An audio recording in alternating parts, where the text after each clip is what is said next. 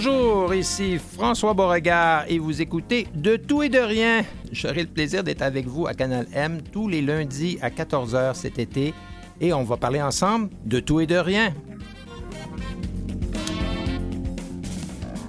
Aujourd'hui, nous aurons M. Nicolas Villot et nous parlerons de l'espéranto, une langue internationale, mais aussi un idéal international. J'aurai le plaisir de discuter avec Annie Gervais-Massé de l'Association des sports pour aveugles du Québec et on va parler de loisirs, et, mais aussi de compétition euh, à un niveau plus élevé. C'est les Paralympiques très bientôt, on s'en souvient. Christiane Campagna, notre collègue recherchiste tout azimut, va nous parler des origines et des traditions reliées à la Saint-Jean-Baptiste. Et enfin, j'aurai en ma compagnie Madame Rosette Pipard. Madame Pipard est une écrivaine et vous avez tous déjà lu quelques-unes de ses lignes et je vais vous expliquer pourquoi tout à l'heure.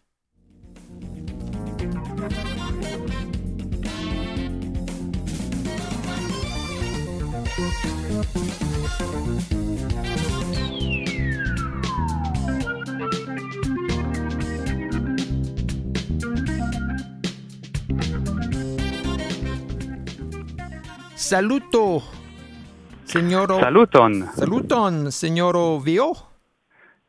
Yes. Yes. Nicolas Vio. Nicolas Vio. Donc je m'appelle Nicolas Vio. Bonjour, Monsieur Vio. Ça va bien. Vous, êtes, on- Ça va bien. vous voyez que j'en suis à mes premières armes d'espéranto, vous me pardonnerez. Euh, M- Monsieur Villot, vous êtes président de la Société québécoise d'espéranto. Euh, Oui. L'espéranto, c'est à la fois une langue qui a été euh, inventée de toutes pièces il y a plus de 120 ans, mais c'est aussi une idée. Alors, euh, parce que c'est pas que le plaisir intellectuel d'inventer une langue. Il, y y avait une idée, un idéal humaniste derrière tout ça. Peut-être nous parler d'abord de l'origine de l'espéranto. Oui, oui, ben vous avez, je pense, utilisé euh, le bon mot au début. Euh, c'est une forme finalement, euh, quand vous parliez d'idéal, c'est une forme d'idéal un peu euh, en pratique, parce que effectivement, l'espéranto, donc euh, c'est une langue construite, donc ça veut dire que c'est pas une langue naturelle, c'est une langue qui a été euh, créée, même si euh, elle s'inspire euh, notamment par son vocabulaire euh, de, de plusieurs langues euh, européennes. C'est une langue qui a été construite, qui a été initiée par euh, Ludwig Zamenhof, qui euh, vivait dans ce qui est aujourd'hui euh, l'est de la Pologne, dans la ville Mhm. euh, de, de Bialystok. Et euh, c'était une ville donc où il y avait différentes communautés, la communauté juive qui était sa communauté, euh, des Russes, des Biélorusses, des Polonais, etc. Et il a voulu... euh, Il y avait des tensions. là, ça- il y ça- avait un certain nombre de tensions. Mhm. Euh, le contexte en fait euh, politique identitaire de ce- cette, cette zone-là était extrêmement complexe. Et il a voulu créer un outil qui serait au service euh, finalement d'une meilleure entente entre les groupes Mhm. et euh, d'une meilleure communication. Il pensait que par la communication on pouvait euh, résoudre des problèmes. Donc euh, il s'est dit euh, en gros ben Donnons, donnons-nous un outil Commun. simple à Mhm. apprendre, commun, qui soit un, un terrain, euh, un terrain entre guillemets neutre dans le sens où il appartient pas à un peuple en particulier, pas à un groupe en particulier, qui nous permette de faire chacun un pas vers l'autre et, euh, et de communiquer. Et donc euh, c'est comme ça qu'est né le, le projet et ensuite pas juste le projet, mais la, La la, langue la elle-même. communauté de locuteurs euh, des, de l'espéranto. Lui, il l'a publié en 1887. Mhm. Euh, la langue n'a jamais cessé d'être euh, parlée euh, jusqu'à maintenant, donc ça fait plus de, de, de 130 ans. Mhm. Et, euh, et voilà, je ne sais pas si lui-même pouvait voir que lui, son projet allait prendre finalement autant d'ampleur parce que c'était... Ben, il ne pouvait, pas- il pouvait pas imaginer, évidemment, le- le- les changements dans les moyens de communication euh, au, au cours des 130 dernières années, mais peut-être simplement nous, nous expliquer un peu la construction. C'est une grammaire qui est, qui est, qui est plutôt latine. Est-ce qu'il y a des emprunts hors de l'Europe? Ah, alors oui, ben, la grammaire est pas si latine que ça. La grammaire est régulière. D'accord. C'est ce que je, c'est ce que qu'on dirait. Même elle a certaines euh, résonances avec certaines langues asiatiques. Le vocabulaire, oui, euh, de lui est effectivement provient essentiellement des, euh, des langues européennes, avec Mhm. effectivement une part assez importante de langue euh, euh, latine, parce que c'est Mhm. ce qu'ils considéraient euh, comme euh, ce qu'il y avait de plus international, mais aussi des racines germaniques et dans une moindre Mhm. mesure slave. Euh, donc pour le vocabulaire, effectivement, c'est centré sur ce que lui connaissait, c'est-à-dire les langues européennes, mais ce qui fait, ce qui distingue peut-être les- les- l'espéranto, ou en tout cas ce qui lui permet d'être facile Facile. à apprendre, c'est vraiment la régularité. Il n'y a de pas d'exception. Il n'y a, y a pas, y a pas des pages et des pages d'exception. Puis la, conjugaison est, simple. C'est ça, c'est ce qui la rend facile à, apprendre. Euh, par exemple, euh, euh, si je dis mi parolas, je parle, Donc la, terminaison as, c'est le présent et c'est comme ça tout le temps. Mi parola, c'est comme ça avec tous les, verbes. donc, et puis il y a une terminaison unique pour le passé, une terminaison mhm. unique pour le futur. Et c'est un peu comme ça, la langue, en fait, se, se construit un peu par bloc. C'est-à-dire qu'on peut, par exemple... assembler des mots assembler des mots. Alors, euh, si je parle, par exemple, euh, si je parle varma, ça veut dire chaud ou mm ouais, c'est si je dis, si j'ajoute le préfixe mal, mhm. ça veut dire l'inverse de. Alors malvarma. Ah, malvarma, ça, voudrait dire froid. Oui, d'accord. Et je peux faire ça avec. on pourrait dire c'est euh, pas chaud. Donc quand on rentre dans la piscine, on, dit c'est pas chaud. Mais on peut créer des, de nouveaux mots euh, mhm. à, partir de, euh, de, ces, de ces racines, finalement à, à, l'infini, dans le sens où. Parce que on, peut penser que sur 100, 130 ans d'histoire, il a fallu que la langue évolue aussi parce que le monde a évolué. Est-ce que, est que la langue, donc, a pu s'adapter à des réalités euh, que, monsieur, que le docteur Zamenhof ne pouvait pas euh, imaginer au moment de la création? Ben, vous avez tout à fait raison. Euh, et c'est vrai à, plusieurs titres. Alors d'abord, c'est sûr que quand la langue a été publiée, elle avait un vocabulaire de base. Mm-hmm. puis c'est vrai qu'il y, y a, eu des nouveaux mots pour d'écrire de nouvelles réalités qui sont ajoutées. Euh, c'est vraiment c'est la communauté espérantophone elle-même en général qui, qui, qui les a créées de, de manière organique. On, pense mhm. souvent à l'idée ah l'espéranto c'est une langue construite donc créée donc c'est quelque chose qui vient d'en haut alors qu'en fait dans la réalité c'est oui la base existe depuis 1887 mais, toutes les, les, évolutions qui ont été faites c'est de manière purement organique. Toutes les langues sont comme ça. C'est un outil de communication de la pensée humaine. Alors il faut que ça change parce que sinon, ça, ça deviendrait désuet. Il y a combien de gens dans le monde qui parlent euh, espéranto? Parce que j'ai vu toutes sortes de chiffres. Ça va ah de 2 à 10 millions. Est-ce que vous avez une idée? Euh, des gens ben, qui parlent couramment, là, pas juste euh, deux mots comme moi? Pour juste rebondir sur ce que vous avez dit juste avant, c'est ce qui l'espéranto en fait est devenu une langue vivante, une langue construite mhm. mais vivante. Et c'est pour ça effectivement qu'elle évolue. La grande question des chiffres, ça c'est quelque chose qui est euh, très difficile à, à, estimer, surtout que quand on parle justement d'évolution du monde, aujourd'hui un grand nombre de gens apprennent euh, par internet. Alors il y a des méthodes comme lernou.net, comme Duolingo.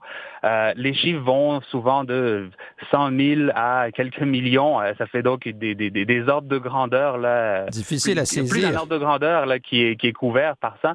Euh, il faut dire qu'il y a probablement, oui, un certain nombre de gens qui, à une époque ou une autre, se sont intéressés à l'espéranto, ou un peu, ou ont mhm. ouvert un livre, ouvert une méthode sur Internet, ont quelques notions.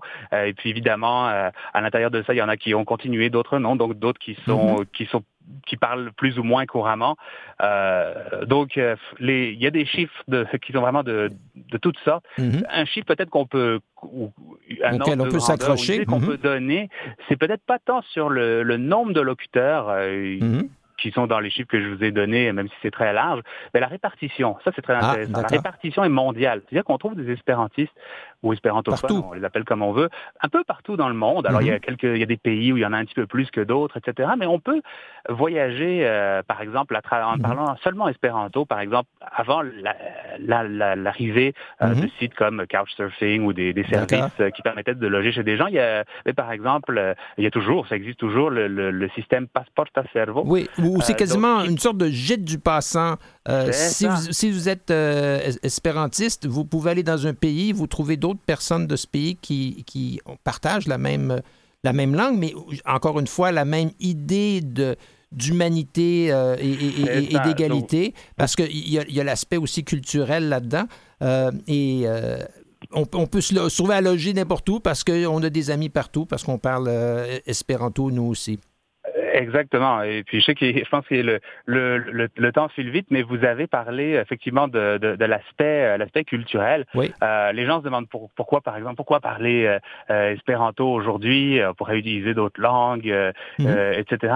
Mais l'espéranto a construit sa propre culture avec donc de la musique, avec de la littérature, avec tout ce qui vient dans une dans ce qu'on peut appeler une sous-culture. Alors des gens qui, qui se reconnaissent dans quelque chose auquel ils appartiennent, auquel ils, adhèrent.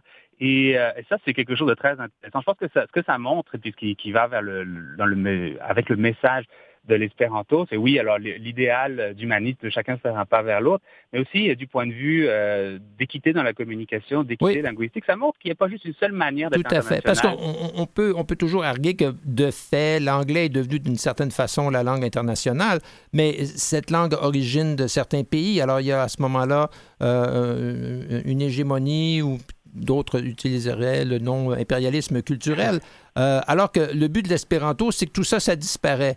Parce que l'espéranto ne, ne, vient pas d'une autorité. Oui. Voilà. C'est que, c'est que effectivement, parce qu'on vous dit tout ça disparaît, pas que les cultures disparaissent, au contraire, c'est pour le respect de toutes les cultures, mais qu'effectivement l'inégalité culturelle, voilà, ou l'imposition, le biais qui peut venir euh, euh, des grandes lingua franca qui effectivement sont originaires de, quelque part, euh, c'est que c'est quelque chose qui pourrait, il pourrait en être autrement. C'est ça que je pense que le, l'un mm-hmm. des grands messages de l'espéranto est la communauté espérantophone, ça le met en pratique. Et c'est pour ça que, quand je disais qu'il y a différentes manières d'être international, la, la qualité, euh, le type de, de relation, euh, d'expérience qu'on va avoir en participant, par exemple, à un événement d'espéranto, comme par exemple dans, dans ah, ben, parlons-en, vous allez... mondial d'espéranto à Montréal. L'année prochaine, oui. De celle c'est ça, de celle qu'un qu'un touriste peut avoir euh, ici et là en utilisant quelques mots euh, mm-hmm. d'anglais ou d'une autre langue en se promenant dans, dans un pays qu'il visite. Ça peut être nécessaire quelquefois, mais le fait est que c'est une expérience très très différente. Et effectivement, Montréal va accueillir en 2022 euh, donc euh, au mois d'août, au centre-ville de Montréal, le Congrès mondial d'espéranto. C'est la première fois qu'il viendra à Montréal. Il était prévu en 2020, évidemment. Il a été repoussé à cause de la pandémie. On sait pourquoi, oui. Et voilà. Et c'est le plus grand événement d'espéranto au monde. Euh, hmm. D'habitude, il existe depuis plus de 100 ans. Il se promène de, ville en ville, de pays si en tout pays. Va bien, si tout va bien, vous attendez combien de gens de, partout dans le monde ici? Ah, c'est la grande question, parce que le monde post-pandémie, on ne sait pas trop à quoi il va ressembler. On en attendait plus de 1000 pour 2020. Alors, selon selon, la, manière dont euh, les voyages vont reprendre, etc. On, verra à ce moment-là. Mais certainement plusieurs centaines. Ce sera un grand ah. événement. On espère que les espérantistes du, monde entier, ce qui est le cas d'habitude, viendront à Montréal, ah, ben à la fois découvrir Montréal et pour les Montréalais qui et Québécois et Canadiens mhm. qui parlent déjà espéranto. Pourront faire le chemin inverse, tout à fait. On, peut, on, peut, aller sur le site de la Société québécoise d'espéranto. Moi, je vais vous dire, M. Vio, Duncan, qui veut dire merci. Voilà. Duncan. Duncan, voilà. Et, pour euh, terminer, on va faire jouer un peu de musique espérantiste, euh, une, pièce de Esperanto Desperado qui s'appelle Fort. Oh, c'est un groupe assez connu, oui. Oui, c'est. Alors, on, on, se quitte là-dessus, M. Vio, puis on a hâte d'entendre euh, plus d'espéranto dans les rues de Montréal bientôt. Parfait. À bientôt. Alors, à l'année prochaine.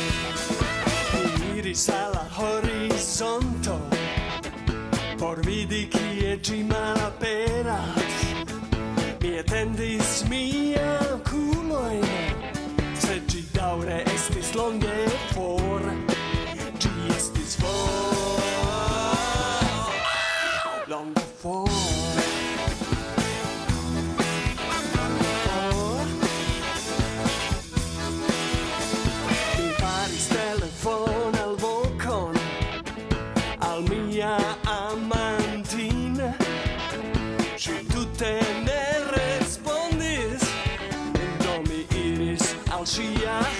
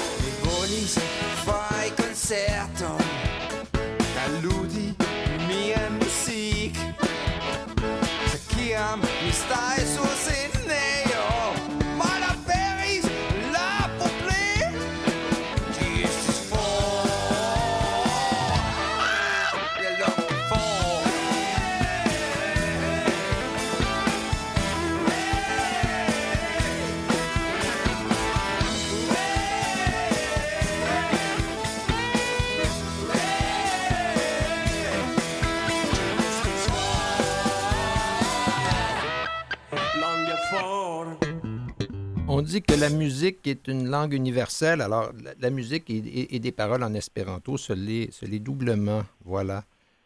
Par ailleurs, une autre chose, une autre activité qui est une autre chose qui est universelle, c'est le sport, l'activité physique. Et de cette manière-là, on peut penser aussi à l'Association des sports pour aveugles du Québec. Et j'ai avec moi Mme Annie Gervais-Massé. Bonjour, Mme Massé, comment ça va? Bonjour, ça va bien? Ça va très bien, merci. Ah, L'Association des sports pour aveugles du Québec, comme tous les autres organismes, a passé au travers d'une difficile pandémie. Ça, c'est normal. Comment est-ce que vous vous en tirez? Bien, on s'en tire assez bien, mais on a mhm. hâte que les gymnases ouvrent à nouveau pour pouvoir euh, pratiquer notre sport de prédilection qui est le goalball, euh, qu'on ne peut pas pratiquer depuis un an. Mais il y a eu un manque de compétition, mais on, va faire la part des choses. à la SAC, il y a, deux volets qu'on pourrait peut-être distinguer. Il y a d'abord une question d'initiation et de loisirs pour un plus grand public. Puis euh, il y a aussi un aspect plus compétitif là, pour les athlètes, euh, les athlètes d'élite. Parlons d'abord de, l'aspect euh, récréatif, si je peux dire, des sports pour aveugles, parce que le goalball, ce n'est pas que les athlètes de l'équipe canadienne ou l'équipe du Québec. Non, non, effectivement, nous, euh, on fédère le goalball au niveau compétitif, mais on a aussi un volet récréatif. On offre euh, des activités en goalball récréatif pour les 16 ans et plus. On offre des activités de mini goalball à mhm. partir de 8 ans, puis de goalball junior à partir de 14 ans. Donc, euh, pour tout le monde, au niveau récréatif, effectivement. juste avant de continuer à parler de goalball, parce que je me dis, peut-être que c'est pas tout le monde qui sait c'est quoi du goalball. Euh, dans la communauté handicapée visuelle, on a une bonne idée, là, mais euh, peut-être juste nous expliquer un petit peu ce sport-là pour être sûr que tous nos, tous nos auditeurs accrochent. Bien sûr, euh, le goalball, c'est un sport qui a été développé après la Deuxième Guerre mondiale. Au départ, mhm. c'était un moyen de réhabilitation pour les militaires qui avaient perdu la vue pendant la guerre. ça s'est ensuite développé en sport avec des règles et tout là, défini. Maintenant, c'est un sport qui se joue aux Paralympiques. Euh, puis le jeu consiste, dans le fond, à arrêter un ballon qui est sonore. Mhm. Ça se joue avec euh, un bandeau qui est opaque. Donc, tous les joueurs sur le terrain sont aveugles. Il n'y a, plus aucun résidu visuel pour personne. Non, c'est ça. Les euh, joueurs qui, peuvent jouer dans le niveau compétitif, compétitif il faut qu'il y ait une déficience visuelle, mais ils ne sont pas nécessairement tous complètement aveugles. Mhm. Mais sur le terrain, ils le sont. Puis, il faut qu'ils écoutent la balle arriver. Les joueurs font rouler la balle vers le camp adverse. Puis, pour l'arrêter, ils vont se coucher sur le côté. Mhm. Pour s'orienter sur le terrain, il y a des lignes tactiles au sol pour pouvoir euh, reprendre leur position. Puis, euh, le but du jeu, c'est de lancer très, très vite, très fort mhm. pour avoir l'effet de surprise. Puis aussi, quand on fait des passes entre coéquipiers, de faire le moins de bruit possible, encore mhm. pour l'effet de surprise. Parce que l'équipe adverse ne saura pas exactement quel va être l'angle du tir. Mais la balle ou le, ballon de goalball, c'est pas un petit objet, là. C'est assez gros et assez lourd. Oui, c'est assez gros, assez pesant. C'est peut-être comparable à un ballon de basketball à peu mhm. près. C'est plus lisse. Puis euh, euh, c'est assez pesant, peut-être même un petit peu plus qu'un ballon de basketball. D'accord. Puis à l'intérieur, il y a des, clochettes, des grelots, et, c'est comme ça que l'équipe qui, se défend euh, va être capable de repérer du mieux possible la trajectoire euh, du ballon qui s'en vient. Et, les équipes donc reçoivent un lancer, essaient de le bloquer, et après ça prennent le contrôle du ballon et relancent à leur tour sur le filet de l'équipe adverse. Exactement, oui. D'accord. Et, le but, c'est toute la largeur du terrain. Donc, mhm. euh, les joueurs euh, se couchent sur le côté pour en couvrir le plus large possible parce que c'est un but très large. Oui, parce que c'est, le but de goalball est, est, bas, mais vraiment très large. Là. Ça fait la largeur de ce qui est quoi, un, un court de volleyball à peu près? Oui, oui, c'est ça, c'est les dimensions d'un terrain de volleyball à peu près, oui. Euh, une chose qui m'a frappé les premières fois que j'ai assisté à des compétitions de goalball, c'est qu'on demande au public de rester totalement silencieux. Bien sûr, ça prend le silence pour pouvoir bien entendre euh, la balle, effectivement. Oui, exactement. Alors, si certains d'entre vous allez assister à une compétition de goalball, même si c'est la première fois, vous, vous, remarquerez qu'on demande à tout le monde de rester silencieux. Vous pouvez encourager votre équipe euh, pendant les pauses, mais pas, pas, pendant le match. Ça va, ça va aider tout le monde. Alors, ça, c'est vous avez même donc du mini goalball pour les enfants euh, et, vous avez une activité d'inclusion inverse. Parlez-moi de ça. Oui, euh, l'inclusion à l'envers, ça s'adresse, c'est un programme qui est scolaire, donc on va dans mhm. les classes, dans les écoles. Euh, le programme l'inclusion à l'envers s'adresse aux classes où il y a au moins un enfant qui a une déficience visuelle. D'accord. Puis l'objectif de cette activité-là, c'est euh, de faire jouer tout le monde au goalball. Fait que pendant l'espace d'un match, d'une joute de mhm. goalball, ben, tous ses camarades se retrouvent dans sa position à lui. donc, ils vivent l'expérience la déficience visuelle. oui. Ouais. Puis en, action, en, en, faisant une activité physique en même temps, puis en découvrant un sport aussi. Je pense qu'il n'y a pas que le goalball qui peuvent euh, servir de, je dirais, de, de, pont entre deux réalités à, à l'intérieur de, de, l'école. Euh, je pense que vous faites ça aussi avec le tennis sonore et le CC Foot, si je ne me trompe pas. Oui, on a euh, ben pour le tennis sonore, on a une activité qui est euh, au niveau récréatif aussi. Là, ça s'adresse aux personnes de 14 ans et plus. On offre euh, du tennis. le tennis sonore, c'est un peu différent. Là, c'est des balles en mousse qui sont sonores aussi. Mm-hmm. le terrain est un petit peu plus petit. puis selon le niveau de vision, on a droit à un, deux ou trois bons avec la mm-hmm. balle. On joue pas avec un bandeau. Fait que chacun a sa déficience visuelle. fait que c'est plus difficile un petit peu d'inclure les personnes voyantes en tennis sonore, mais ça peut toujours s'essayer quand même. Euh, on pourrait l'essayer à l'aveugle même avec des bandeaux, ça, mhm. c'est intéressant aussi. Euh, puis le CC foot, ça, ça se joue comme avec un comme c'est comme un ballon de soccer, mais avec une clochette à l'intérieur mhm. aussi. Encore une fois, oui. Euh, exactement. Puis les joueurs ont un bandeau sur les yeux, euh, puis il y a une bande autour du terrain, un peu comme les ah. bandes de. de on, on, connaît, la touche, mais enfin on rentre dans la, dans la ligne de touche. oui, c'est ça, pour pas que le ballon sorte du terrain mhm. trop loin ou que les joueurs même sortent du terrain, parce que ça va vite quand même le soccer. Euh, le CC foot, ça va vraiment aussi vite que le soccer. Mhm. c'est impressionnant à voir, là, ceux qui sont habitués de jouer. Puis, euh, ils ont des guides aussi qui leur... Euh, au, CC foot, est-ce que tout le monde a un bandeau? Sauf le gardien de but. Le gardien de but est voyant. Oui. il peut avoir une déficience visuelle, mais il va voir quelque chose pour pouvoir arrêter les balles. Puis il va pouvoir donner des indications aux joueurs sur le terrain aussi. Mhm. et, aider ses, aider ses coéquipiers à se placer puis à défendre contre les, contre les actions euh, de l'autre équipe. Euh, vous avez aussi, en termes d'initiation, euh, d'un point de vue récréatif, un programme qui s'appelle Du sport pour moi, où, là, les, jeunes handicapés visuels peuvent essayer toutes sortes de choses. Oui, oui, c'est ça. C'est euh, dans le fond le but du programme du sport pour moi, c'est vraiment de les initier à le plus possible d'activités physiques, de disciplines sportives possibles. Mm-hmm. Euh, dans à l'intérieur d'une session de 10 semaines, ils vont essayer trois sports différents. Ils vont faire trois ou quatre semaines d'un même sport. Euh, le but étant vraiment de leur donner des, des techniques de base, de favoriser comme une multitude de capacités motrices, qui prennent confiance aussi en leurs capacités, qui découvrent peut-être un sport qu'ils connaissaient pas, qui vont aimer, puis après ça, ils, vont, avoir un engouement, ils vont peut-être accrocher à un sport plutôt qu'à un autre, puis là, là il, y a, un volet perfectionnement après ça. Donc, le, jeune peut, ou la, jeune fille ou le, jeune garçon peuvent peut aller à un autre stade s'il a décidé que, ah oui, moi, c'est l'escalade que j'aime. Oui, euh, parfois on offre des sessions de perfectionnement mhm. euh, nous-mêmes quand il y a une demande assez grande. Euh, mais tu sais, ce qu'on priorise idéalement, ce serait que l'enfant soit capable d'intégrer un club régulier de sa localité pour l'intégration. Mais ça arrive, oui, qu'on offre une session de perfectionnement. Ça va être 10 semaines dans la même discipline pour aller un petit peu plus loin mhm. de, quelle discipline est-ce qu'on parle? Si, si on veut s'inscrire, on veut ou on veut que nos enfants s'inscrivent au cours des prochaines semaines, prochains mois, de quelle discipline parle-t-on? Euh, ben, on a trois, sessions, trois sessions dans l'année automne, hiver, printemps. Fait qu'on y va un peu selon les saisons aussi. Là. Euh, c'est souvent comme les premières activités de l'automne, puis les dernières au printemps, on va essayer que ce soit dehors. Euh, ensuite, ben, l'hiver, on va faire du patin, du ski de fond, euh, des choses comme ça. Aussi, on va essayer qu'il y ait une partie dehors. Euh, sinon, ben, on fait du six-foot. Euh, ce, printemps, on a fait de l'escalade, mm-hmm. de l'athlétisme, donc course, lancer, saut, euh, du six-foot. À l'automne, on risque d'avoir de la gymnastique oh. probablement. On essaie de ratisser très large. Là. On a mm-hmm. déjà eu du, du mayak, qui est une sorte de kayak. OK. on a aussi parfois de la course à pied.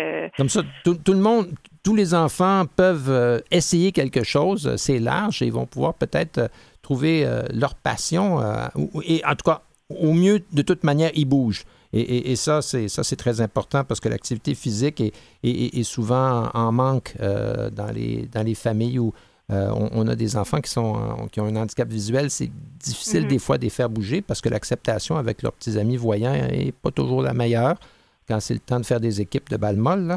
Alors, ça permet de bouger. Oui, c'est ça. Mm-hmm. Ça permet d'avoir des activités aussi qui sont adaptées à leur capacité. À leur, euh, à leur, stade, exact. Oui, puis qui, qui voient aussi un peu comment on peut adapter les activités, tout ça, après, ça peut être reproduit. Que, que euh, grâce à, l'adaptation, tout est possible. En parlant de tout est possible, là, on va aller complètement à l'autre bout pour terminer. On va parler des Paralympiques. Oui. Parce que la SAC, c'est aussi euh, une association sportive d'élite. Il euh, y, a une équipe féminine de goalball qui va se présenter à Tokyo à la fin du mois d'août. Oui, au niveau canadien, on a une équipe féminine de goalball euh, qui font les Paralympiques, mais malheureusement, l'équipe masculine n'est pas, pas euh, cette année. mais on a, au Québec, c'est un peu l'inverse. on a une équipe masculine, puis on aimerait attirer, inciter des filles à, venir faire ce sport-là avec nous, là, parce mm-hmm. qu'on aimerait beaucoup avoir une équipe Québec féminine prochainement. Mm-hmm. Euh, puis oui, on, envoie euh, les, filles aux Paralympiques cette année, fait qu'on est très fiers. Puis euh, outre ça, ben il y a tout le, calendrier compétitif. Oui, tout à fait. Il y, a, entre autres, si vous ne le connaissez pas, je suggère à tout le monde de suivre Guillaume Ouellette au 5000 mètres, qui est un athlète québécois handicapé visuel, là, qui est d'une qui, fait partie de l'élite. Bien, je vous remercie beaucoup, Annie, d'avoir passé ce temps-là avec nous. On va suivre ça tout au long de l'été. Et puis, allons jouer dehors. Oui, merci à vous. Merci. Bonne journée. De tout et de rien avec François Beauregard. De retour, de retour avec euh, notre collaboratrice Christiane Campagna. Nous sommes le 21 juin. Aujourd'hui, jeudi, ce sera la Saint-Jean-Baptiste. La Saint-Jean-Baptiste a, pris toutes sortes de formes. Il y a toutes sortes de significations dans l'esprit de chacun au cours des, années, mais ce n'est pas qu'une fête euh, très locale ou nationale la Saint-Jean-Baptiste, elle a une origine ancienne, n'est-ce pas, Christiane? Oui, oui, c'est une fête aux origines très, très lointaines. Et c'est pas un hasard si c'est une fête qui est proche du plus long jour de l'année. L'origine de la Saint-Jean remonte aux traditions dites païennes, ou si mhm. vous préférez un terme plus neutre, on pourrait dire pré-chrétienté. On va dire païenne parce que ça suppose qu'on a un point de vue chrétien, là, oui. Donc, euh, c'est des fêtes, euh, à l'origine, ce sont des fêtes en lien avec le solstice d'été. Mhm. Euh, les changements liés à l'ensoleillement ont toujours fait l'objet de festivités à tous les bouts du spectre. C'est le cas aussi de Noël. Qui, qui... est le solstice d'hiver, qui célèbre la, la, Renaissance alors que partout il fait noir puis il fait froid. Le soleil a souvent été considéré comme une divinité. Euh, c'était longtemps la seule source de lumière, à part le feu, qui n'offre mm-hmm. vraiment pas la même chose en termes d'éclairage. Et puis, euh, ces mouvements, je le dis entre guillemets, c'était avant qu'on comprenne que c'était plutôt la Terre qui bougeait. Mm-hmm. les, mouvements de soleil avaient une grande influence sur la vie des gens, alors surtout dans des sociétés majoritairement rurales. Alors, les et agricole, parce que c'est sûr que la, sécheresse, la, lumière, la chaleur, ainsi de suite, là, les gens dépendaient de la nature pour, euh, pour se nourrir plus directement encore qu'aujourd'hui. Oui, alors euh, on peut facilement dire que les plus vieilles traditions en lien avec la Saint-Jean sont celles qui consistent à allumer des grands feux. Mm-hmm. On a des traditions de grands feux euh, à l'époque des solstices, autant chez les Grecs, les Perses, les Celtes, les grands peuples nordiques. Et euh, justement, si on parle du solstice d'hiver, la bûche de Noël serait euh, peut-être un, vestige de cette tradition. Ah, d'accord. Parce que c'est une bûche. Oui, voilà, ben, parce que longtemps, on allumait vraiment une vraie bûche ah, avant de la manger. Maintenant, on, la, mange, voilà. voilà. Mais là, c'est une chronique que je vous ferai à l'approche de l'hiver. on, on, parlera de ça, oui. c'est vers le quatrième siècle environ là, que l'Église catholique commence à associer les festivités du solstice à celles de Saint-Jean-Baptiste. On a fixé sa naissance à la date du 24 juin, six mois avant Noël, pour se confirmer justement au récit dans la Bible où Marie va mhm. voir sa, cousine ou sa, ah oui, oui, oui, oui, euh, qui, euh, a un enfant un peu plus tôt, et qui est justement le Saint-Jean-Baptiste en question. C'est d'ailleurs une des rares fêtes de saint, la Saint-Jean-Baptiste, mhm. qui commémore la naissance d'un saint. Et plutôt, que, sa, mort parfois cruelle, oui. Oui. On fait beaucoup d'efforts pour christianiser la fête, mais il y a beaucoup de traditions entourant la Saint-Jean qui ont qui euh, reviennent encore aux vieux euh, traces du paganisme. On attribue notamment au feu un caractère magique. Mhm. Ça ah se traduit par des croyances autour de la fécondité ou du mariage, euh, sauter par-dessus le feu pour se marier dans l'année, des choses comme ça. On associe aussi le feu au fait de purifier. On fait passer mhm. les bêtes sous la fumée.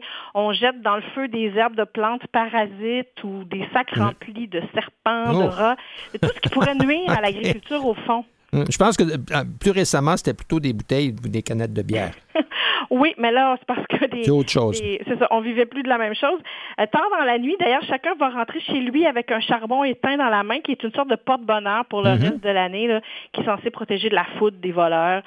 Euh, il y a toute une panoplie de plantes que l'on cueille la nuit de la Saint-Jean avant le lever du soleil. C'est un peu le même principe que l'autre Pâques. L'autre Pâques, ben oui, c'est ça que j'allais dire. Qui en fait est là, c'est l'équinoxe du printemps. Euh, qui a là aussi une signification euh, plus lointaine que, que, la chrétienté ne le lui a donné. alors, il y a l'autre Pâques, mais il y a le feu de la Saint-Jean. Voilà. Et il y a aussi une population, on parle d'une population qui vit en majorité de la terre. La Saint-Jean, c'est un peu le début de la période la plus intense mhm. de l'année. Donc, c'est un petit répit une petite fête avant euh, de, vraiment se lancer dans les moissons des diverses cultures. D'ailleurs, on explique souvent que Noël est devenu une fête plus importante que la Saint-Jean parce qu'elle est associée au Messie plutôt qu'à un simple prophète. Oui, c'est. Mais probablement que le temps de l'année a joué aussi. Les gens n'avaient plus de euh, temps libre. Euh, ben, L'hiver, c'est ça. Mhm. On ne fête pas l'été. L'été festif, c'est un concept récent. On fêtait surtout l'hiver parce que les travaux de la terre étaient en bonne partie en pause, et aussi parce qu'il faisait noir plus tôt. C'est plus propice au party, là, mhm. on va se l'avouer. Par exemple, on se mariait beaucoup l'hiver, entre euh, la Noël et le début du carême. Parce qu'on ne pouvait pas se marier pendant l'avant, on ne pouvait pas se marier pendant le carême, puis l'été, on n'avait pas le temps. On avait trop de travail. tout le monde était au champ. Oui, tout à fait. Donc, la Saint-Jean semble être la fête la plus ancienne que les Européens ont emportée avec eux en Nouvelle-France. Mhm. Euh, c'est mentionné dans certains textes dès le début du 17e siècle. Mais chez nous, elle va devenir vraiment de plus en plus une fête religieuse, une fête de dévotion. On est dans une société régie par l'emprise de l'Église et mhm. le calendrier liturgique. Exact. Il y a à peu près que les feux là, qui vont rester là, de, des coutumes plus païennes, si on veut. Mhm. Même le défilé pendant longtemps, on pourrait parler davantage d'une procession. Oui, tout à fait. Avec, avec les, les, icônes ou les statues de la Vierge, comme il y a, euh, par exemple, au, au, Mexique encore ou ailleurs. Mais oui, c'est des processions où. De la fête Dieu. Euh, voilà, on peut voir dans les romans de Michel Tremblay, mm-hmm. dans euh, Pierrette et Thérèse à l'école des Saints-Anges. Oui, exact.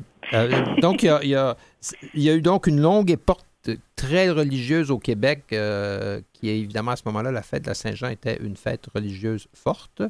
Euh, et, mais ça a changé. Il a commencé à y avoir une, connotation plus politique au 19e siècle. Oui. Euh, bon, déjà, au début de la colonie, ça a été long avant que ce soit clairement Saint-Jean-Baptiste, le saint patron. Euh, il y avait Saint-Joseph aussi au début. Mm-hmm.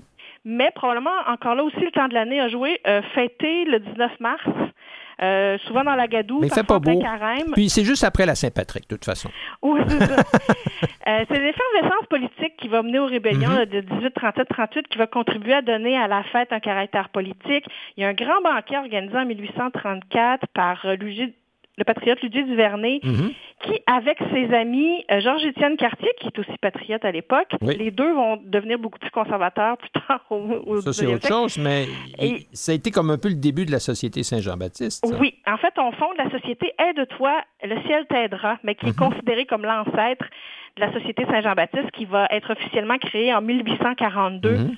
lorsque Duvernay, Cartier et les autres vont revenir de leur exil aux États-Unis euh, où ils avaient fui. Dans les années 1860, 70, 80, la fête de la Saint-Jean-Baptiste va se répandre chez tous les Canadiens français d'origine, Mhm. jusqu'en Ah, ok. Acadie, et avait- même aux États-Unis. Oui, parce que là, il y avait eu une très grosse émigration vers euh, le Massachusetts et, et- et d'autres États américains. là. Le, la- le- le- le Québec s'était vidé de sa population en grande partie dans la deuxième moitié du 19e. Oui, et c'est en 1908 que le pape Pie X va proclamer Saint Jean-Baptiste patron spécial des Canadiens français, Patron spécial. C'est comme un coach intérimaire, ça, un patron spécial. OK. tant de ceux qui sont au Canada que de ceux qui vivent sur une terre étrangère. D'accord. Et c'est en 1925 que le gouvernement du Québec va faire de la Saint-Jean-Baptiste un congé férié. Et, et- mais ça, c'était encore une, une question de Canadiens-Français où de- il y avait un aspect catholique et Oui. francophone à ce moment-là? Très fort. Et là, euh, dans les années 60-70, le développement du nationalisme québécois mène à des festivités qui sont toujours plus grandes et de Mhm. plus en plus politisées. Oui, En ben, 1900. je, moi, je peux vous dire que je me souviens de l'émeute de 1968, là, euh, sur la rue Sherbrooke, en face de la bibliothèque municipale de Montréal. là. Oui, Euh, Pierre-Éliott Trudeau était sur l'estrade d'honneur. Il y a des gens qui le chahutaient. Il refusait d'être évacué. Euh, L'année suivante, le char allégorique de Saint-Jean-Baptiste avait été renversé. Des gens avaient décapité Saint-Jean-Baptiste parce que Saint-Jean-Baptiste était rendu plutôt un, un- un symbole d'asservissement euh, et, et- et le, le mouvement nationaliste québécois voulait passer à autre chose. oui. En 72, la Fédération des sociétés Saint-Jean-Baptiste du Québec est devenue le mouvement national des Mhm. Québécois. C'est en 75 que Vigneault chante Jean du pays pour la première fois en Oui, spectacle. exact. En 76, le grand spectacle sur les plaines d'Abraham, une fois cinq, repris à Montréal deux jours plus tard. Mhm. Et finalement, c'est en 1977 que le premier ministre René Lévesque institutionnalise la Saint-Jean-Baptiste comme fête nationale des Québécois. Mhm. Et en 1978, le gouvernement du Québec crée le comité organisateur de la fête nationale. Et bien qu'elle soit là, ça va créer comme des- ah, même encore aujourd'hui, les gens sont mêlés. Est-ce qu'on dit la Saint-Jean ou on dit la fête nationale? Mhm, oui, C'est qu'au fond, il y a les deux. oui c'est les deux. Ce jour-là, Mhm. c'est la Saint-Jean-Baptiste et en ce sens-là, la fête de tous les francophones d'Amérique. Mhm, si on d'accord. Mais quand on parle de fête nationale du Québec, à ce moment-là, c'est la fête de tout le monde Au Québec. et non plus seulement les Québécois d'origine canadienne, française et catholique. Mais euh, je peux, je peux vous dire, et là je fais un aparté qui, qui va nous transporter outre-Atlantique, euh, la Saint-Jean est très fêtée à d'autres endroits dans le monde. Au Portugal, à Porto, euh, je m'y suis retrouvé une fois en- en- en- le 24 juin. La Saint-Jean-Baptiste à Porto, c'est un gros, gros party. Tout le monde est dans la rue. Les gens ont des petits marteaux en caoutchouc avec euh, des grelots. Euh, puis ils, donnent des coups de- de marteau en caoutchouc sur la tête de tout le monde qu'ils rencontrent. Euh, ça, c'est, c'est- je ne l'invente pas, c'est vrai, et, et c'est assez, assez, assez festif là-bas. Alors, euh, le Québec n'a pas le monopole de Saint-Jean-Baptiste, évidemment. Mais avec ce qu'on vient de voir, il n'y a pas de raison, tu sais, euh, puisqu'on parle de fêtes, de traditions qu'il y avait dans tous les pays, qui remontent euh, aux, aux origines là, des fêtes païennes. Ensuite, si on parle d'une fête qui est devenue la fête quand même d'un prophète très important là, pour Oui. l'Église catholique, c'est normal que ce soit fêté ailleurs dans le monde. Tout à fait. Euh, nos cousins français fêtent le 24 juin. Mhm. Depuis le début des années 80, c'est la nuit de la musique Ah, voilà. qui est fêtée en France. On y, a, on- on y a trouvé une autre, euh, une autre signification. En parlant de musique, la, la Saint-Jean-Baptiste, c'est un peu comme Noël. On, ressort euh, chaque année les mêmes chansons, un peu comme on ressort les mêmes chansons le 23 décembre. Euh, et, et là, on va en écouter une qui est une chanson particulièrement euh, adaptée à, à- à ce courant des années 70. Merci, Christiane. T'en prie.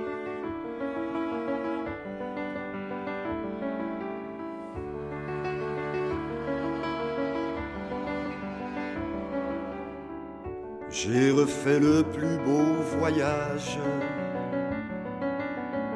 de mon enfance à aujourd'hui. Sans un adieu, sans un bagage, sans un regret ou nostalgie. J'ai revu mes appartenances mes 33 ans et la vie.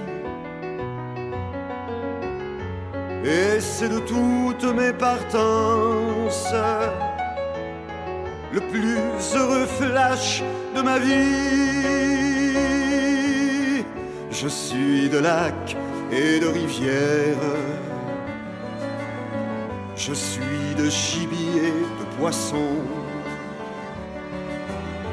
Je suis de roche et de poussière. Je ne suis pas des grandes moissons. Je suis de sucre et d'eau d'érable, de pater noster, de credo. Je suis de dix enfants à table. Je suis de janvier sous Je suis d'Amérique et de France. Je suis de chômage et d'exil. Je suis d'octobre et d'espérance. Je suis une race en péril. Je suis prévu pour l'an 2000. Je suis notre libération. Comme des millions de gens fragiles à des promesses d'élection. Je suis l'énergie qui s'empile. Don Gaba à Je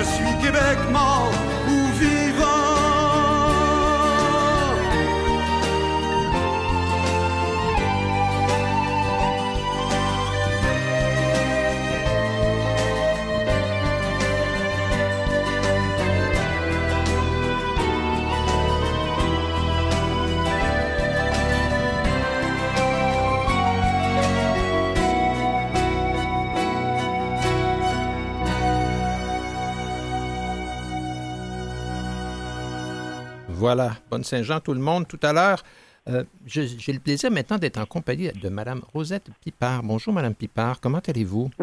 Très bien, merci à vous. Je vous, je vous remercie. Si vous me permettez, je vais emprunter euh, un, un- un petit bout de votre page web parce que je pense que c'est une bonne description. Vous dites que vous êtes une écrivaine introspective en quête d'expression et de partage. Et, et de l'autre côté, vous êtes une éditrice en action, conseillère en communication, développement stratégique, conférencière et accompagnatrice littéraire. Ça, ça- fait large et, je ne voudrais pas que notre discussion, qui parle plutôt d'un métier inhabituel, vous, vous réduise à ce que vous faites, mais on ne peut pas passer à côté de l'une de vos activités. Vous êtes éditrice francophone pour la compagnie de cartes de souhait Hallmark. Et ça, c'est pas ordinaire. Euh, non, en fait, je suis la seule éditrice francophone. voilà, dans, dans- dans cet univers, euh, dans cet univers immense. Et, et- et je vais, je vais, vous écrivez très bien. Puis moi, je garde mes cartes de Noël. Puis euh, j'en ai reçu une que j'ai gardée qui dit euh, à chacun des Noëls que nous passons ensemble, je me dis qu'il ne pourrait y en avoir de plus beau. Et pourtant, le suivant l'est encore plus. Est-ce que c'est vous qui avez écrit ça? Moi, j'ai reçu ça dans une carte Hallmark il y a un an et demi. Alors, ça, ça doit Oui. venir de vous. C'est difficile de savoir euh, si c'est de moi ou non, parce que c'est sûr que Hallmark garde euh, des bons textes. On ne peut pas toujours euh, Mhm. refaire les textes. Moi, ça fait trois ans et demi que je travaille pour eux, donc c'est sûr que j'en ai écrit beaucoup. Euh, C'est oui. un métier inhabituel. Comment est-ce que vous en êtes venu à faire ça? Ah, je dirais que c'est- un miracle, en fait. Je ne sais pas si on croit à ça, mais euh, moi, j'adore écrire depuis que je suis euh, toute jeune. Euh, J'ai d'ailleurs publié aussi 18 livres. Mhm. Et le mot m'habite tout le temps. Et même avant de travailler chez Hallmark, j'écrivais déjà des cartes de souhait à nos Ah, amis et je le fais toujours maintenant. Et euh, ça a été un peu un hasard. En fait, euh, j'ai eu une offre, euh, une proposition de, de service et je, je l'ai acceptée, Mhm. malgré que j'ai été travailleur autonome. Enfin, j'ai eu ma propre entreprise toute ma vie et j'ai trouvé que, que ce, ce- serait vraiment une occasion exceptionnelle de faire ce que j'aime par-dessus tout, c'est-à-dire écrire. Écrire. euh, et être salarié pour le faire dans une compagnie que, que j'aime beaucoup en fait parce que je trouve qu'ils ont de très, très beaux produits. Euh, et puis, en fait, le, le, c'est le concept que j'aime, c'est de faire plaisir aux gens. Quoi, Parce que vous, vous, donnez une, une éloquence à, à, des gens qui n'en ont pas autant que vous.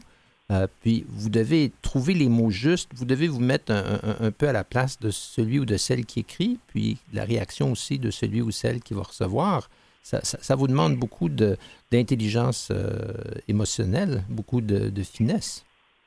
Bah, je pense que comme toutes les femmes, on a une certaine sensibilité. -hmm. euh, avec l'âge, on passe à travers toutes sortes d'épreuves, ce qui fait qu'on a euh, une compréhension, euh, une plus grande compréhension peut-être euh, de ce que l'être humain vit, des épreuves à, à, à travers lesquelles il passe. Mm -hmm. moi, j'ai aussi fait un programme qui s'appelle Sens et projets de vie oui. dans le réseau des universités du Québec, et donc ça m'a ça m'a ça m'a aidé à refaire un chemin un petit peu à l'inverse sur moi, et puis d'avoir de, de, belles rencontres, de belles réflexions, et puis de justement de réfléchir un petit peu à tous les moments de la vie que, nous traversons. Et je pense que euh, le bonheur ou les petits bonheurs, comme on dit, c'est souvent parfois une simple petite attention, mais qui va qui va vraiment droit au cœur. Puis c'est vrai, ce que vous dites, c'est que il faut pouvoir se retremper dans cette atmosphère-là. Mmh. Euh, que l'on parle de condoléances, que l'on parle de, de Pâques, de Saint-Valentin, même si on n'a pas de chum. Oui, mais c'est ça, c'est. Il, y a un exercice aussi de, de, de je dirais, vous devez être euh, tout, tout, euh, tout, azimut. Dans une journée ou dans une semaine de travail, il vous faut à la fois écrire des, des, des félicitations, des choses amusantes et, et en même temps sympathiser avec quelqu'un qui vit une grande douleur. Ça, ça, fait, ça fait beaucoup de rebondissements, ça, dans votre, dans votre écriture. Oui, mais en fait, on ne travaille pas comme ça. On travaille ah. par groupe. En fait, mm -hmm. si moi je fais des, des, cartes de Pâques, je vais faire toute la gamme des cartes ah, de Pâques. D'accord. Alors, vous vous, plongez dans cette, à... vous vous plongez dans cette atmosphère-là pendant un certain temps.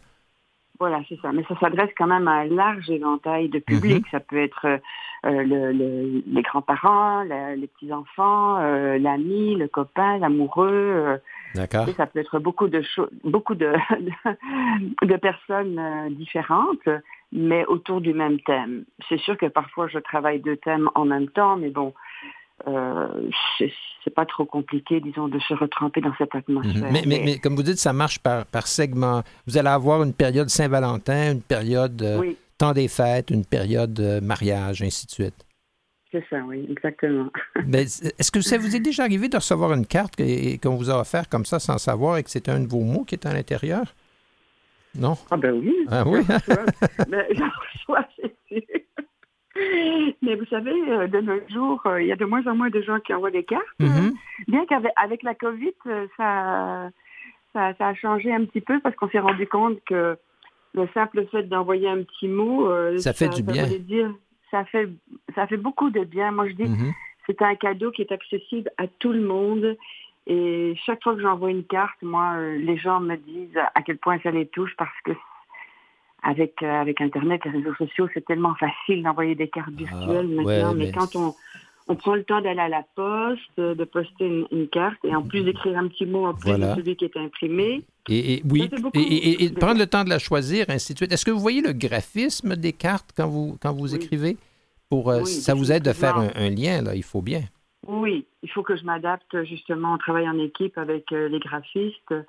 Euh, donc si c'est plutôt humoristique ou classique, euh, euh, c'est sûr qu'on ne choisit pas les mêmes mots en, fon en fonction du dessin. Mm -hmm. il, faut, il faut vraiment s'adapter à ça, mais c'est un exercice qui est, parce que très intéressant. Vous, parlez d'humour parce que des gens qui font carrière à, à écrire des gags ou à, à être des humoristes, c'est vraiment très pointu. Euh, c'est pas évident de faire des blagues. Ça ne doit pas non. être facile, trouver le ton non. amusant, mais en même temps rester à l'intérieur des balises de ce qui est acceptable et, et, et, qui, va, qui va toucher la cible. Oui, exactement, mais il faut dire aussi que je dois m'adapter de l'anglais au français aussi, parce ah, qu'il y a quand même des, des rédacteurs euh, anglophones mm -hmm. aux États-Unis qui, qui, font les premiers jets. Et donc, euh, le plus difficile, ce sont les cartes humoristiques, justement, parce que l'humour anglais ou américain... Et pas tout à fait. Pas, pas souvent mm -hmm.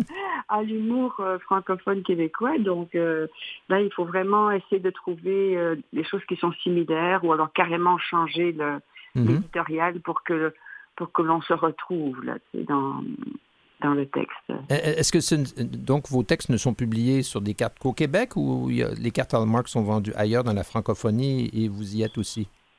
Il y a des échanges qui se font avec l'Europe, mm-hmm. euh, donc euh, et vice versa. certains selon les programmes. D'accord. Effectivement, mais moi c'est pour le Canada francophone surtout, mm-hmm.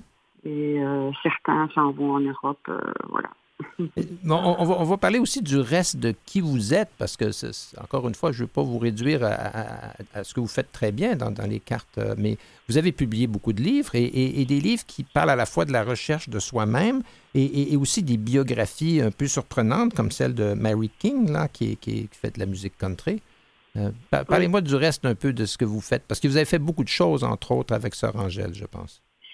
Sœur Angèle, c'est un peu ma marraine spirituelle. J'ai eu mhm. l'occasion de la rencontrer il y a plus d'une vingtaine d'années lorsque j'effectuais beaucoup d'événements en communication et en agroalimentaire. Et euh, un jour, elle m'a dit, vous savez, j'ai une, biographie qui a été publiée en italien. Je dis, ah bon, mais il faut absolument la faire en français. Mhm. Et depuis ce moment-là, euh, j'ai eu l'occasion de la suivre parce que j'ai fait toutes ces campagnes de presse, de relations publiques et tout.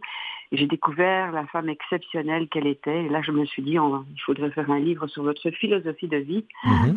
Parce qu'en fait, on connaît Sœur Angèle, mais on la connaît pas. On la connaît dans la cuisine, c'est ça, voilà. Voilà. Voilà, et c'est une femme qui est exceptionnelle et qui a su incarner vraiment, comment je dirais, la spiritualité au quotidien, sans parler du bon Dieu. Mhm.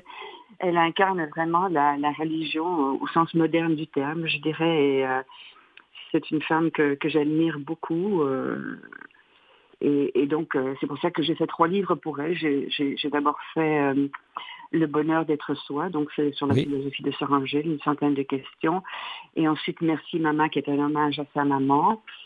Et le dernier, qui est la suite de sa première biographie. Mais sinon, pour moi, euh, j'ai surtout beaucoup écrit quand j'étais euh, consultante en communication. Et par la suite, ben, j'étais rédactrice pour une revue artistique et, j'ai compris que ce que j'écrivais touchait les gens et que mhm. j'avais la capacité de les rejoindre j'étais très étonnée de ça. Je me suis dit, ah bon, de fil en aiguille, j'ai écrit des biographies pour des artistes. Oui, oui, parce que et, vous avez écrit une biographie de Mary King, qui est une chanteuse euh, country.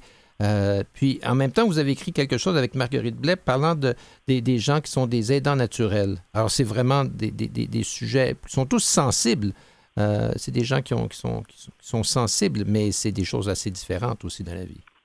Oui, évidemment, c'est très large et très éclectique, mais euh, moi, j'aime beaucoup me tremper dans, plusieurs univers. Dans le mhm. cas de Marguerite Blais, euh, on m'a surtout euh, demandé de, l'aider pour l'avant-propos, la finale et la réécriture des témoignages. Donc, c'est pas mhm. vraiment un texte de mon cru propre. J'ai surtout fait de la réécriture. mais ce qui me tient beaucoup à cœur, c'est évidemment la poésie. Moi, j'ai fait quatre recueils mhm. de poèmes et un essai sur l'écriture parce que ça m'a pris longtemps avant d'oser écrire pour moi. Mhm. et un jour, j'ai voulu faire le tour de la question. Ah je me suis assise et je me suis dit, mais ben comment ça se fait que j'écris pas pour moi? Ah ben maintenant, vous écrivez, si je peux me permettre, Madame Pipard, pour terminer, maintenant, vous écrivez pour tout le monde. Et, vous donnez aux gens des, lettres, des mots euh, qu'ils ont au fond d'eux, mais qui sont peut-être pas capables de coucher sur le papier. Ben, je vous remercie beaucoup, Madame Pipard, d'avoir été avec nous et j'encourage tout le monde à aller donner une carte à quelqu'un que l'on aime. Merci. Oui, merci beaucoup. Ce, ce, sera maintenant la fin de la première de Tout et de Rien. Et j'aimerais remercier M. Maurice Bolduc, qui est notre archiviste musical et metteur en ondes, euh, Mme Christiane Campagna, notre recherchiste collaboratrice qui va revenir euh, tout au long de l'été. Euh, la semaine prochaine, nous allons parler de choses très différentes et c'est le but de l'émission. Nous allons parler d'acouphènes vous savez, ce désagréable bruit de cigale que l'on peut avoir dans les oreilles. On va parler de la grossophobie, c'est-à-dire comment les gens qui sont en situation de surpoids sont encore malheureusement ceux ou celles qui dans la société sont regardés de travers. C'est un peu comme la dernière frontière du respect. Et finalement, nous allons rencontrer quelqu'un qui a été arbitre à la lutte pendant cinq ans. Alors, on parle de métier inhabituel. On va enfin pouvoir savoir si c'est arrangé ou non. Merci. À la semaine prochaine.